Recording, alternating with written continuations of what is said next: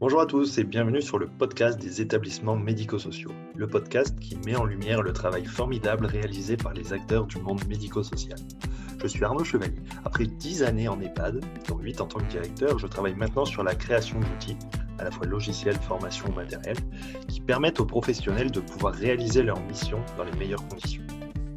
J'ai créé ce podcast pour permettre de partager les belles réalisations ou les retours d'expérience entre les différents acteurs du secteur.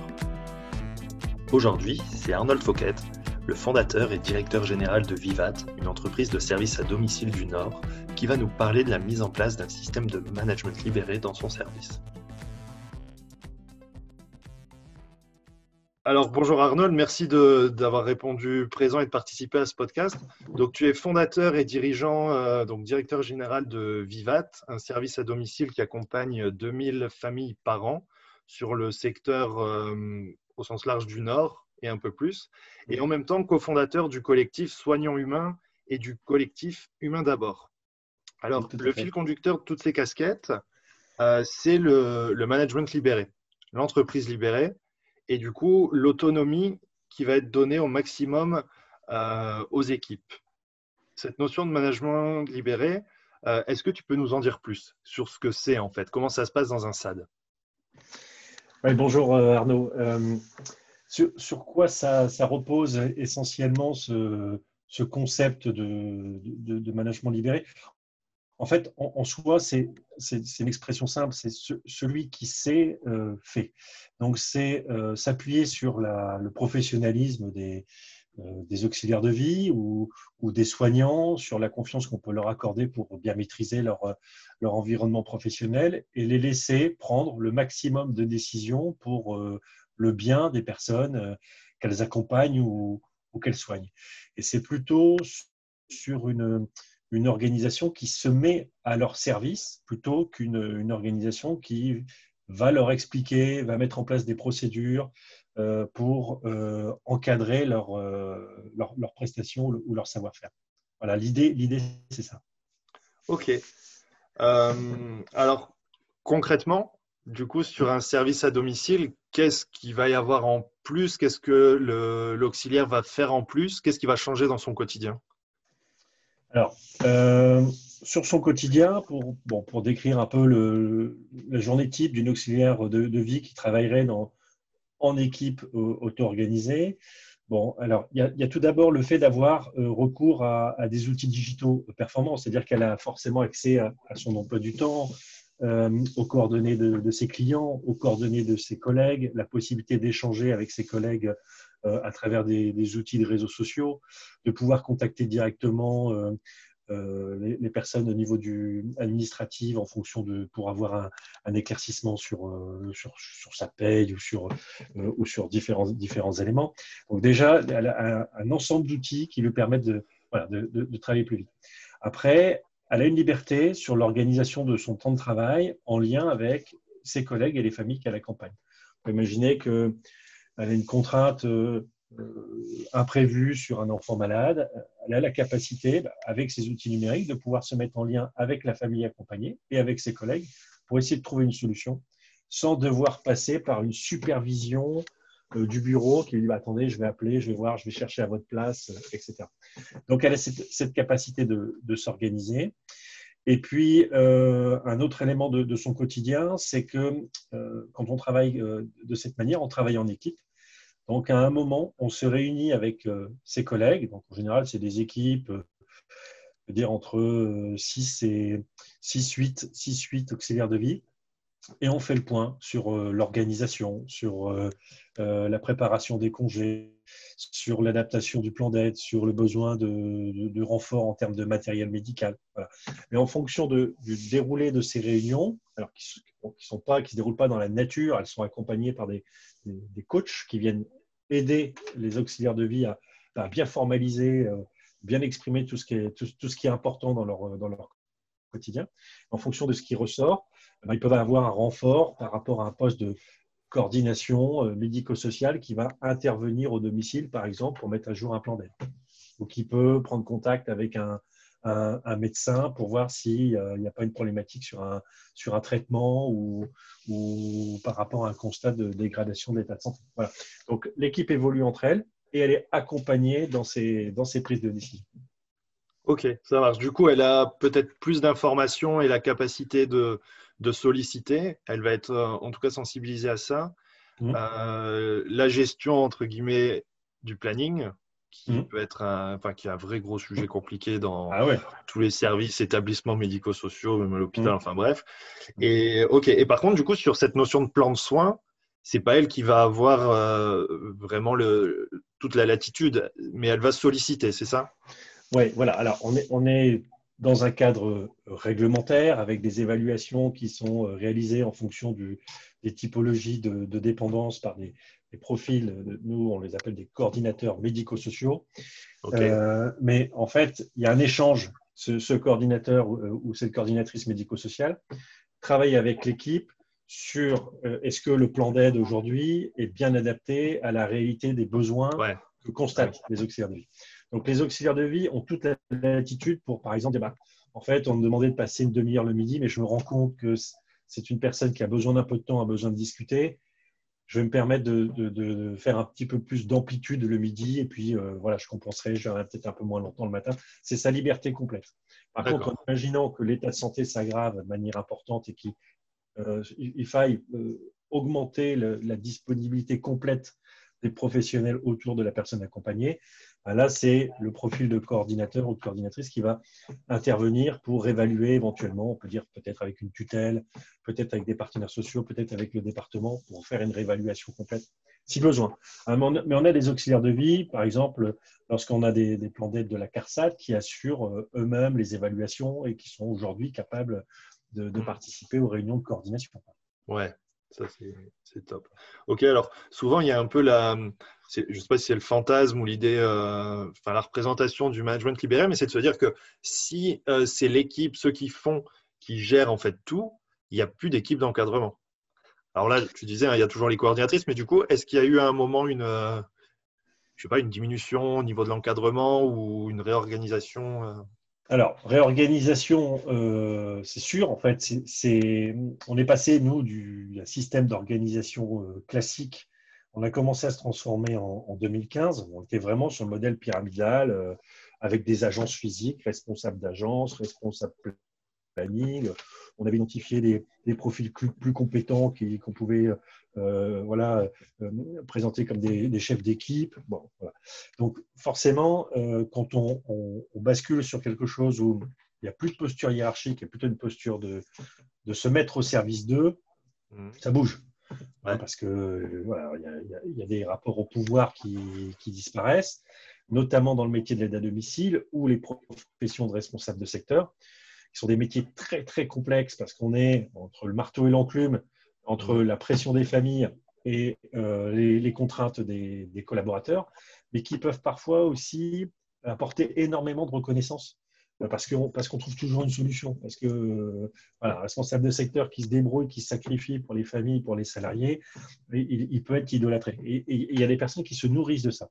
Donc, le change, changer de, de manière de travailler, ah oui, ça frotte. il y a des personnes qui se retrouvent moins dans euh, une organisation plus plate, euh, parce, qu'elle, que aussi, il faut se mettre en capacité d'apporter à l'autre ce dont il a besoin. On va dire, bah non, écoute, c'est pas mon job, c'est pas mon truc, euh, etc. Donc, il y, a, du mouvement. ça, ça ne se confirme pas par une réduction de postes, ça se confirme plutôt par du mouvement. Personne qui moi, je me sens moins bien dans ce type d'organisation parce que c'est nouveau, parce que c'est trop changeant pour moi. Donc, on a eu des départs. Nous, on a eu 50% de notre encadrement qui a bougé. Hein. Euh, par contre, on a gardé le, même effectif. Aujourd'hui, on est plutôt dans une capacité avec ce, niveau d'encadrement-là, c'est sûr, d'accompagner plus d'équipes. Parce que les équipes, forcément, sur le terrain, montent en compétences, gèrent plus de choses. Donc, j'aurais tendance à dire voilà, qu'on est plutôt dans cette dynamique-là. Ce n'est pas une réduction, c'est une transformation des fonctions d'abord. Ok, ça marche. c'est un sujet passionnant. Alors, c'est une question que j'aurais dû te poser un peu plus tard, mais, euh, mais ce n'est pas grave. Euh, du coup, le, voilà, le management libéré, toute cette approche et cette, euh, cette politique de changement, en fait, pourquoi vous avez fait ça, en fait? Quel intérêt et pourquoi, Alors, la, la, raison, elle est, elle est assez simple. bon, donc, j'ai créé Vivat en 2006. avec une dynamique régulière. Et en 2015, on devait être à peu près 120 collaborateurs. répartis en agences physiques, etc. Et le, constat de cette année-là, c'est vraiment un plafond de verre avec un niveau de satisfaction des familles. À un moment, on n'arrive plus parce que c'est pas nous qui sommes au domicile. On n'arrive pas à savoir ce qui se passe ou à faire mieux, etc. Un contexte avec beaucoup de professionnels euh, fatigués, voire épuisés, que ce soit euh, les fonctions support, que ce soit sur le terrain. Ben, en fait, tout le monde est en train de, se bousiller. Et puis, globalement, un niveau de performance économique euh, flagada. Donc, un sentiment de dire, ben, en fait, le truc, vraiment, le, tout ça pour ça. Hein, tout ça pour ça. en fait, tout le monde, personne n'est content, tout le monde se bousille, et puis, et puis derrière, ça, ça, ne génère même pas de richesse. Et donc, en fait, moi, la, question que je me suis posée était simple, c'était soit je fais autre chose, parce que ce n'était pas, pas ma finalité, moi, d'emmener tout le monde euh, sur le bûcher, euh, soit je change de manière de, fonctionner. Et j'ai eu la chance d'avoir euh, un, ami qui m'a dit, tiens, va voir un petit peu ce qui se passe aux Pays-Bas. Il y a une organisation qui s'appelle Burzorg. ils ont fait table rase un petit peu de, du, métier de, soins, etc. Et ça a l'air de, plutôt bien fonctionner. Et donc, c'est une organisation qui est inspirée de ces modèles de, management plat ou d'équipes auto-organisées. Et donc, du coup, euh, voilà, je suis allé les voir et puis euh, je dis, bah voilà, moi, je, je, tente aussi, je retourne, je retourne la table. Euh, ça passe ou ça casse. Courageux. Et alors d'autant que Burzorg, pour situer, enfin moi le, enfin je connais très rapidement, mais finalement mm. Burzorg, on est sur des équipes autonomes de 12 infirmières. Donc on est encore sur un modèle un petit peu différent. Et du coup, comment adapter à finalement, euh, ben, quand si, tu accompagnes 2000 familles, tu as plus que 12 personnes. Et sur un métier qui est aussi un peu plus large, je pense. Mm. là, je m'avance peut-être un peu, mais. Alors, en fait, euh, sur le, la connexion avec Burzorg, on est plus sur des connexions en termes de, philosophie que de, que de modèle. D'accord. Et, on se rend compte que même souvent, les personnes disent ah ouais, on va faire du Burzorg et, et pensent que ce qu'il faut, c'est copier le modèle. Non, c'est pas copier le modèle, c'est s'inspirer de la philosophie pour euh, l'adapter. Euh, et en soi, la, concrétisation de l'organisation Burzorg, elle vient de leur philosophie. Leur philosophie, c'est de considérer le, leur patient dans toute sa globalité, donc qui fait que par exemple une infirmière va changer une ampoule ne euh, va pas dire, bah non, attendez, moi je viens juste pour la piqûre, je m'en vais. Non, non, je, le prends dans sa globalité. S'il a un besoin, j'essaie de, j'essaie de, j'essaie d'y répondre.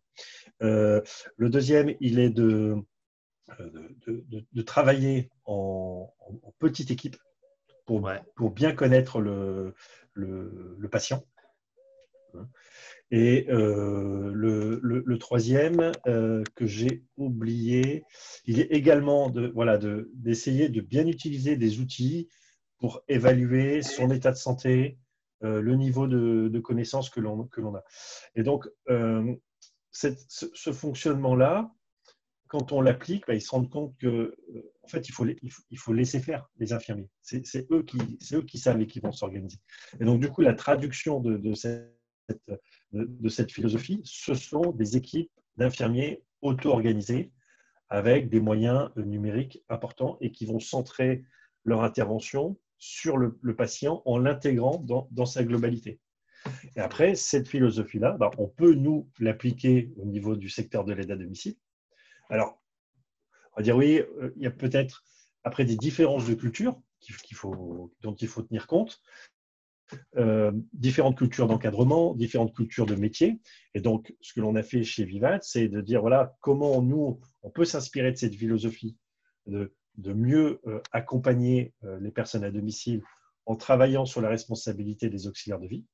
Et donc, on a trouvé, nous, notre recette, qui n'est pas la recette d'une autre structure qui voudrait s'inspirer de Burzorg, qui est de voilà, travailler avec des coachs, travailler avec des coordinateurs, euh, accélérer très vite sur les outils numériques, d'autres on fait autrement.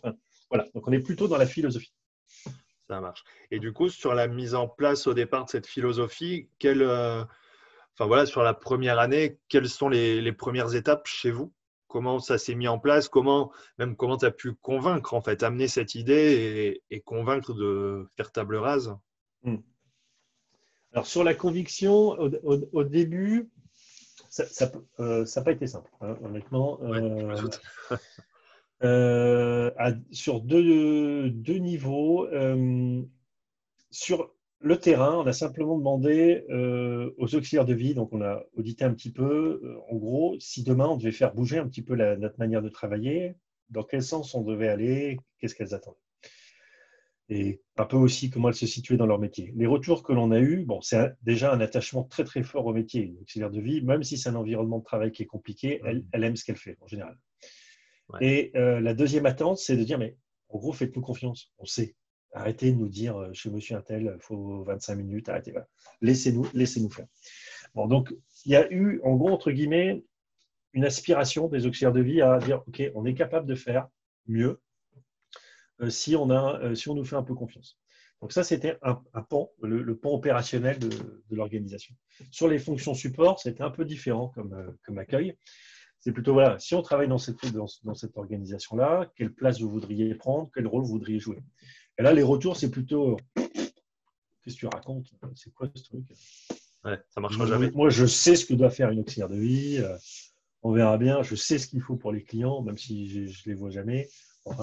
Donc là, il y a eu plutôt une phase d'inquiétude et puis aussi ces interrogations. Ouais, mais attends, en gros, on dit ça parce que demain, on va supprimer mon poste. Parce que si c'est l'auxiliaire de vie qui fait le planning, euh, moi, je ne ferai plus de planning. Ça peut être un autre service euh, voilà, travailler sur euh, la santé au travail, euh, travailler sur les relations avec les partenaires. Enfin, voilà. Donc nous, en fait, concrètement, on n'a pas de, on a, on a, supprimé aucun poste sur notre transformation, mais on, mais on avait cette crainte très très forte. voilà, je, pense que c'est quelque chose qui est naturel, mais en fait, malgré tout, je n'ai pas connu non plus de, de structure, même aujourd'hui, qui s'engage sur ces éléments de transformation, qui intègrent le fait que la transformation, la transformation euh, nécessite ou impose des, des, réductions de postes. Ça peut être une conséquence, mais une conséquence à terme. Quand on se transforme, quand on part sur ces modèles d'organisation d'équipe, il n'y a pas de suppression de postes. Par contre, après, la structure administrative peut peut-être accompagner plus de professionnels sur le terrain avec le même effectif. Mais c'est une conséquence. Ce n'est pas, c'est pas une, étape euh, préliminaire. Euh, et, euh, voilà. et au niveau des, des auxiliaires de vie, bah, en fait, l'attente était assez forte. Donc, c'était juste un moment de dire OK, on va faire en sorte de pouvoir euh, vous donner un petit peu plus d'autonomie. Et après, on a apporté une réponse sur le fait de dire, qui était assez classique, et la deuxième requête logique au niveau là, mais c'est vous nous en demandez plus, est-ce qu'on va payer plus? Et, ouais. et, de dire, bah, simplement, la réponse était le, sur la rémunération, c'est bah, votre temps de travail va augmenter on est sur des, souvent sur des, euh, un peu du temps partiel subi, même si nous, ah on, essaie de pousser, etc. Mais on dira, OK, ouais, pas beaucoup de préparation de repas à 10h30 le matin ou de coucher en milieu d'après-midi. Donc, c'est un métier où il y a des, creux, entre guillemets. C'est-à-dire, ben, ces creux vont pouvoir être occupés par du temps, réunion d'équipe euh, et accompagnement d'une évaluation à domicile, un recrutement, par exemple aujourd'hui sur les auxiliaires de vie qui recrutent leurs collègues, donc en fait, le, volume de leur euh, temps contrat augmente, donc forcément de leur rémunération. Et après, le, dernier élément sur, ces éléments de discours était de dire, si on arrive avec la, même équipe administrative à accompagner plus d'heures sur le terrain, on va forcément générer plus de richesse. Et donc, si on génère plus de richesse, on va s'engager. On a mis en place un accord d'intéressement. On a défini clairement une grille de salaire pour que ce soit clair pour tout le monde dans le cadre de notre immatriculation euh, entreprise solidaire. Voilà, donc on s'est également engagé à dire, OK, si ça marche mieux, tout le monde en profitera. Et donc, en gros, voilà, on, a, on a eu plus facilement un niveau d'adhésion. Mais c'est sûr qu'au début, on a eu plutôt des. Voilà. Ouais, je comprends. Bien, hein Alors, il y a, du coup, là, dans ce que tu dis, il y a, quelque chose qui m'interpelle, c'est cette notion de, de, temps en plus. Finalement, ça veut dire que on donne plus de latitude, plus de responsabilité, mais mmh. du coup, il y a aussi plus de temps pour le mettre en place. Et ça, comment on peut chiffrer le temps de se dire, bah, voilà, euh, vous allez avoir, je ne sais pas, X heures euh, dans le mois pour euh, bah, travailler votre planning, le lien en équipe, enfin bref. Alors, il y a deux manières. J'aurais tendance à dire, il y a l'organisation d'avant qui dit, je contrôle, vous avez deux heures et demie de réunion, machin, comme, entre guillemets, je, je définis un plan d'aide. Et il y a la manière où on pousse un peu les concepts d'entreprise libérée en disant, vous vous réunissez le temps dont vous avez besoin, vous le déclarez, et ce, temps-là sera payé. Si on constate, parce que après, ça ne veut pas dire qu'on ne travaille pas avec des indicateurs ou des données RH, euh, nous, on récupère toutes les données sur les temps déclarés administratifs dans les équipes, etc. Donc, on, peut se permettre de contrôler sans définir en amont quelle doit être la règle. Bah, si on se rend compte que dans une équipe, ils font autant de temps de prestation que de temps de réunion, on va dire, bah, attendez, qu'est-ce qui se passe, etc. Donc, on, change un peu. On passe d'une posture de, euh, de règle à une posture de correction. On fait confiance on ne va pas prendre, on va pas se prendre la tête à dire bon alors ça devrait être deux heures et demie par équipe, c'est comme ça en termes de rentabilité, euh, voilà, on s'y retrouve.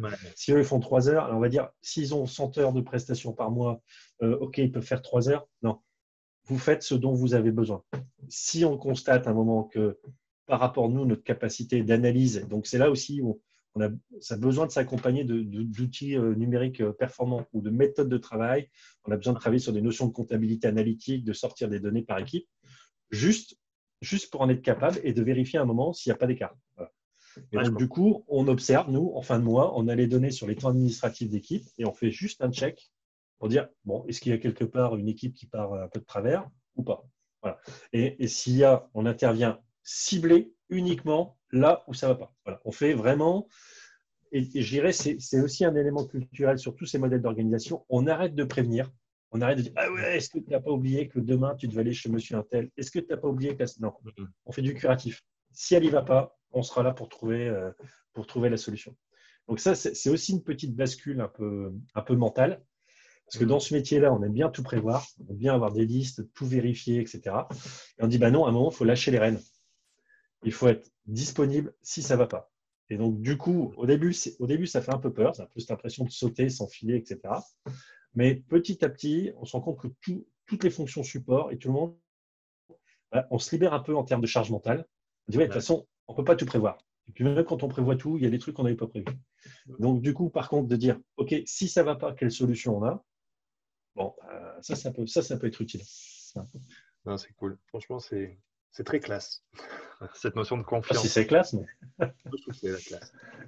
Euh, alors du coup, après tout ça, quel, euh, quel impact et quel résultat? Alors, euh, alors, nous, on a été, alors moi, j'étais attaché à dire, OK, si on y va, il faut qu'on sache quand même si à un moment, on va dans le bon sens on est en train de faire, entre guillemets, du, du brin. donc, on s'est attaché assez rapidement à évaluer le niveau de satisfaction des familles qu'on accompagnait. Donc, on a utilisé un petit outil euh, enfin un outil qui s'appelle le Net Promoter Score, qui est, assez utilisé dans l'e-commerce, euh, qui, est la question est-ce que vous recommanderiez euh, bah, Vivat à votre entourage? Et on le fait par texto et on l'envoie aux familles et, aux, aidants, soit directement les personnes accompagnées, soit, soit leur famille. Donc on l'a fait dès le début de la transformation. Et au début, en fait, on garde que les notes, l'écart, l'écart de pourcentage entre ceux qui attribuent une note de 9 ou 10, très content, et puis le, pourcentage de ceux qui attribuent la note de 0 ou 6. Et on, regarde l'écart. Donc, si on a 50% de gens qui ont répondu 9 ou 10 et 30% de gens qui ont répondu 0 ou 6, on dit qu'on a une PS de donc 50 moins 30 de, 20.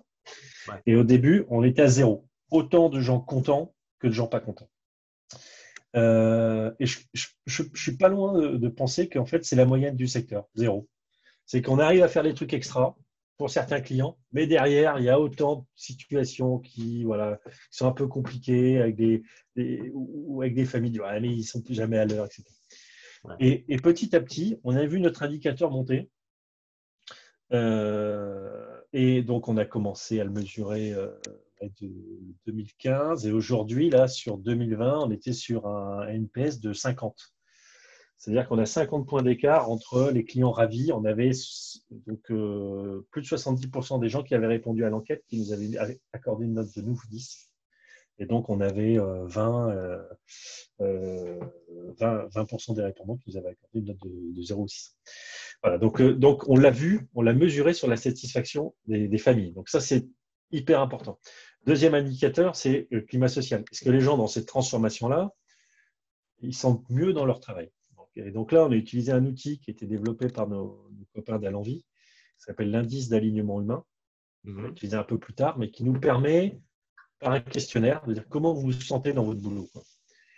Euh, voilà. Et là aussi, donc on, s'est référé à un questionnaire qui avait été attribué de manière aléatoire à des auxiliaires de vie. en gros, euh, la note sur 100 d'une auxiliaire de vie dans son staff, dans son taf, elle est à 50. Je suis à 50 de, bien-être dans mon boulot. même si je l'aime, hein, il y, a un écart entre ouais, j'aime bien mon taf et est-ce que j'ai les moyens de bien le faire? Et nous, on est plutôt autour aujourd'hui entre 75 et 80. Donc on dit, OK, le sentiment que chez nous, dans ce modèle d'organisation d'auxiliaire de vie s'épanouit plus, OK, il est, plus important. Euh, par contre, on a toujours un gros enjeu pour nous, qui est la santé au travail, où, c'est pas, on n'arrive pas à enrayer un petit peu ces problématiques de, sinistralité du secteur. Ça, c'est un peu notre, notre difficulté. En fait. Ça marche. Euh, ok, au niveau des. Alors, ouais, donc les familles plus satisfaites. Au niveau des équipes, du coup, est-ce qu'il reviendra en arrière? Alors, j'ai. Euh, alors, la capacité de revenir en arrière, entre guillemets, euh, on ne l'a jamais entendu, personne ne l'a réclamé. Ouais. Ça n'a pas empêché euh, des professionnels de, partir. Hein, euh, de dire, bon, bah, voilà, à un moment, je ai marre, travailler en équipe, c'est pas ce que j'attendais, etc. Mais s'ils partent, voilà, ça, va être pour d'autres motivations. C'est sûr que, par exemple, cette notion de travailler en équipe, ça a été quelque chose de nouveau pour les auxiliaires de vie. Elles étaient souvent, et leur métier était souvent dans je suis dans ma relation avec une personne accompagnée, c'est mon client, c'est monsieur Intel, c'est madame Intel, je suis son auxiliaire je suis tout pour elle, etc. On dit non, ça, ça n'existe plus, ça. Vous sortez de ce, de ce schéma euh, qui peut être un peu, un, peu dangereux, un peu, un peu pervers, et maintenant vous allez avoir une réponse collective. Vous allez avoir des collègues. Et en fait, on est professionnel, mais moi, je ne veux pas de collègues. Moi, je veux être unique, je, je me nourris de ce que m'apporte ma relation avec une personne fragile, etc. Donc voilà, donc ça, ça peut être des, raisons de départ.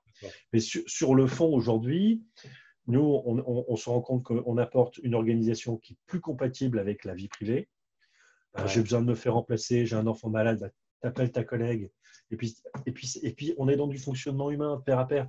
Elle sait très bien que si tu lui rends service aujourd'hui, bah, tu lui rendras service la semaine prochaine. Tout va bien. Passe pas par le bureau pour un système de, euh, voilà, de, des responsabilités. Quoi. Ouais, c'est clair. Voilà. Donc, donc on n'a on pas, et, et, même par rapport à d'autres structures qui s'engagent, dès qu'on est, on est quand même sur un effet un peu cliqué.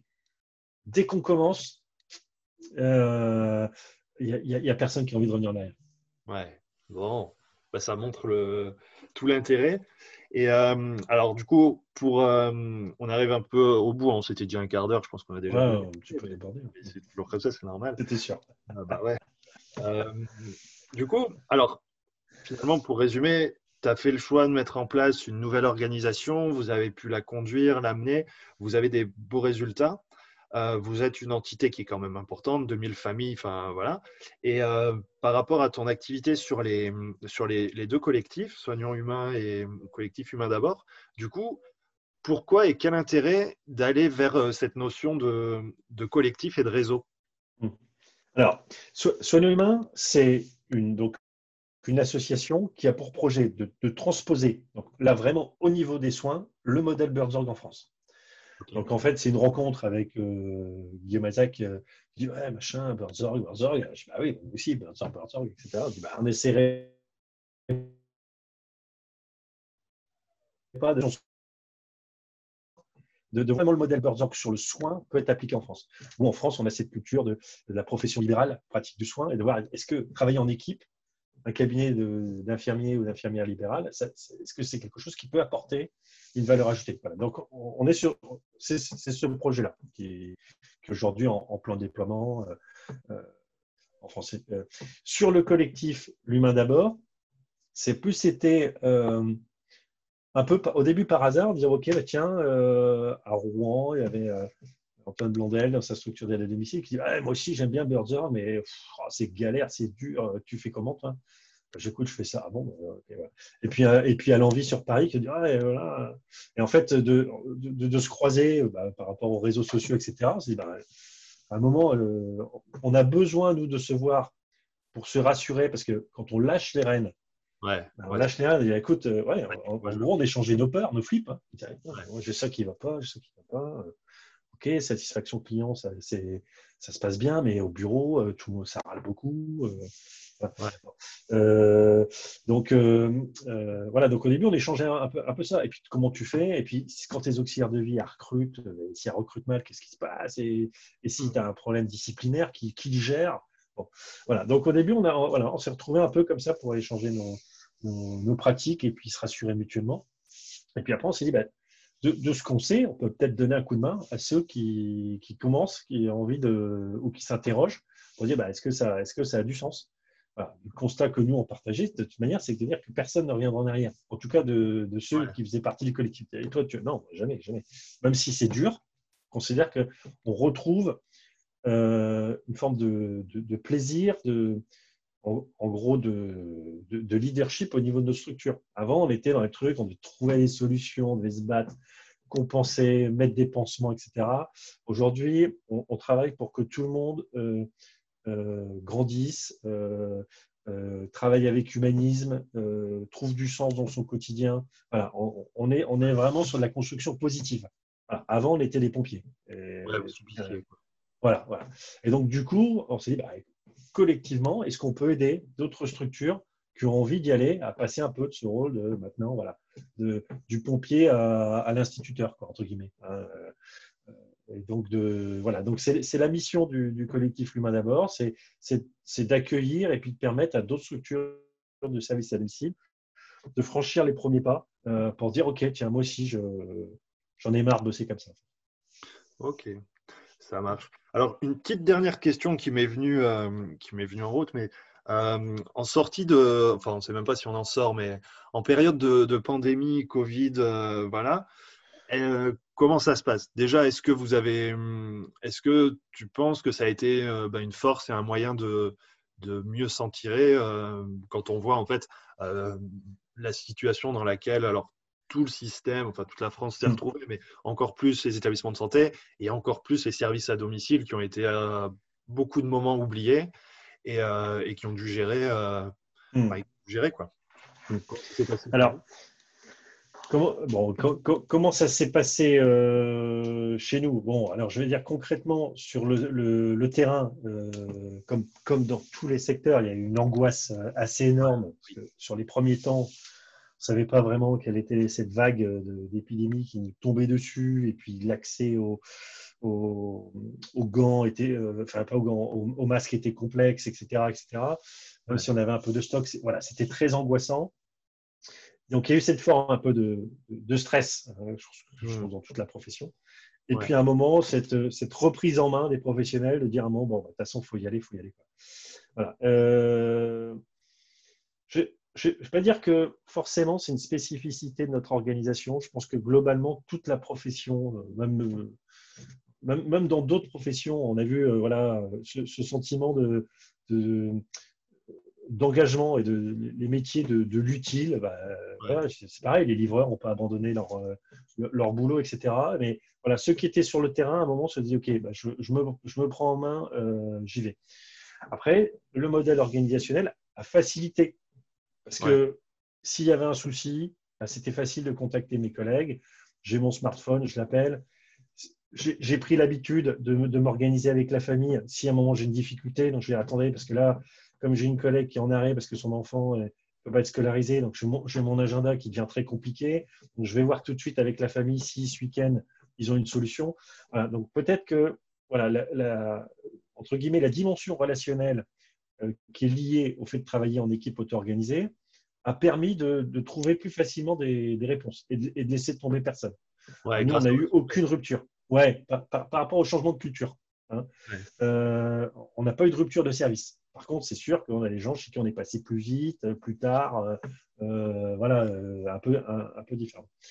Et après, sur les fonctions support, ce qui a été euh, bon, forcément, euh, le, télétravail euh, s'est imposé, mais on avait déjà cette culture de dire, OK, là, tu, bosses quand, tu as besoin. On n'a pas ce rapport aux, heures ou à, une, présence physique. Donc, du coup, une forme de, je veux dire, un petit peu comme un, mais positivement, comme, comme un vol de, papillon. Hop, les, fonctions support se sont un peu volatilisées. C'était plus matériellement, il n'y avait plus ce bureau avec tout le monde qui était là, voilà, l'équipe paye, euh, la coordo, euh, le coach qui est là en train de suivre. Non, tout le monde a disparu un petit peu dans la nature et a travaillé davantage à distance. Euh, et aujourd'hui, on maintient comme ça. Alors, on manque un peu de, un petit peu de lien humain. Ça, manque un peu quand même, voilà, ce, temps de rencontre, un peu de machine à café, où on cherche un petit peu des, des palliatifs.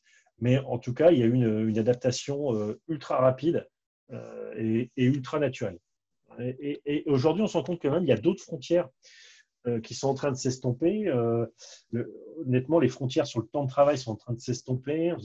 Même les frontières sur les congés, parce que du coup, le télétravail, personne qui partait en vacances a dit bah ouais, mais moi, est-ce que finalement, je préférais faire une semaine de télétravail bah, sur mon lieu de vacances euh, plutôt que alors qu'avant, bah, avant je pouvais pas parce que avant c'était une croyance. Avant on disait bah non, je peux pas faire, je peux pas bosser sur mon lieu de vacances. Là cette année, bah, au niveau des fonctions administratives, euh, bah, il une professionnelle dit bah, moi je fais une semaine sur mon lieu de vacances, après je rentre, je fais comme ça, etc. Donc même ces frontières là entre euh, travail, temps de loisirs, loisirs, etc. voilà, je ne sais pas si c'est si bien parce que ça peut donner l'impression de, toujours bosser ou pas. Donc il faut, il faut aussi pouvoir bien cloisonner de temps en temps. Euh, mais, mais, en tout cas, ça, voilà, on, est, on est dans quelque chose d'un petit peu plus flou, qui nous rend aussi plus agiles. Ouais. Parce que quand il y a besoin de se mobiliser, bah là, tout, le monde, tout le monde est là. Là, les gens, ils sont là. OK. Euh, allez, une petite dernière pour la route, mais euh, d'un point de vue plus politique publique, est-ce que tu crois à un changement, à enfin une revalorisation? Euh, j'ai tout vu, moi, je les ai tous vus, les rapports, machin, euh, du rapport Bachelot euh, avant, enfin bon. je vais dire honnêtement, je, je, je pense qu'il y a eu un, constat. Alors, à chaque fois qu'il y a une crise, on avait vu sur la canicule 2003, ça avait bougé derrière. Est-ce que là. Donc, en fait, à chaque fois qu'il y a un, un événement un peu, un peu fort, on voit que politiquement, ça bouge. Donc, on peut penser qu'il y aura euh, une tendance là. Je crois que le mur aussi, euh, en termes d'impact, euh, en termes de, santé ou de, réponse, on, voit quand même que la notion de, santé, même entre guillemets d'espérance de vie, commence à avoir une place beaucoup plus importante au niveau politique. Hein. quand on fait les comparaisons dans les années 50, la grippe est là, tout le monde s'en fout. maintenant, la santé des uns et des autres, c'est devenu quand même quelque chose Donc j'ai du mal à penser qu'il n'y ait pas de solution. Après, mes inquiétudes, c'est qu'on ait des solutions qui soient encore avec des usines à gaz. Euh, euh, euh, est-ce qu'on va avoir différents niveaux d'application en fonction des départements? Est-ce qu'on va être sur une hypercentralisation? Est-ce qu'il va y avoir la moitié qui dépend de l'ARS, l'autre des départements, etc. Voilà, ça, ça, ça, ça m'inquiète. Et puis, toujours aussi par rapport, par rapport aux voisins, c'est quelle est la part des, finances qui va être allouée au contrôle, à l'administration, et quelle est la part qui va être allouée vraiment aux professionnels de, terrain, au fonctionnement des organisations. Voilà. Euh, euh, pour un élément de comparaison, Burzorg, même si c'est du soin, l'heure, de prestation infirmière chez Burzorg, elle est euh, prise en compte à 72 euros. Hein. C'est une heure d'infirmière. Bon, même si c'était la moitié, pour une auxiliaire de vie, ça veut dire qu'on pourrait avoir une auxiliaire de vie qui serait prise en compte à 35 euros l'heure, on en est loin. On en est loin. on ne voit pas demain une, politique publique qui, basculerait sur cet élément-là. Même si toutes les preuves aujourd'hui s'accumulent pour dire que si les professionnels sont euh, mieux accompagnés, ah mieux formés, mieux rémunérés, on a le résultat. Moins de gens hospitalisés. Et là, euh, c'est un bon. En fait, oui, c'est un très bon investissement d'améliorer les, salaires et de renforcer euh, le secteur de l'aide à domicile. Ouais. Voilà, donc moi, ma, réflexion par rapport à ça, c'est plutôt de continuer à avancer, de, plutôt de regrouper les énergies, euh, d'agir, et puis s'il y a des éléments positifs qui politiques, ben, on, prend. on les prend. eh ben, écoute, merci Arnold, merci beaucoup pour, euh, pour, pour toutes ces infos, pour ces explications. C'est vraiment, euh, moi je trouve vraiment, vraiment passionnant. Donc, bah, merci à toi et, à bientôt. Ok, bah, merci beaucoup à toi et à bientôt également. Hein. Bonne journée.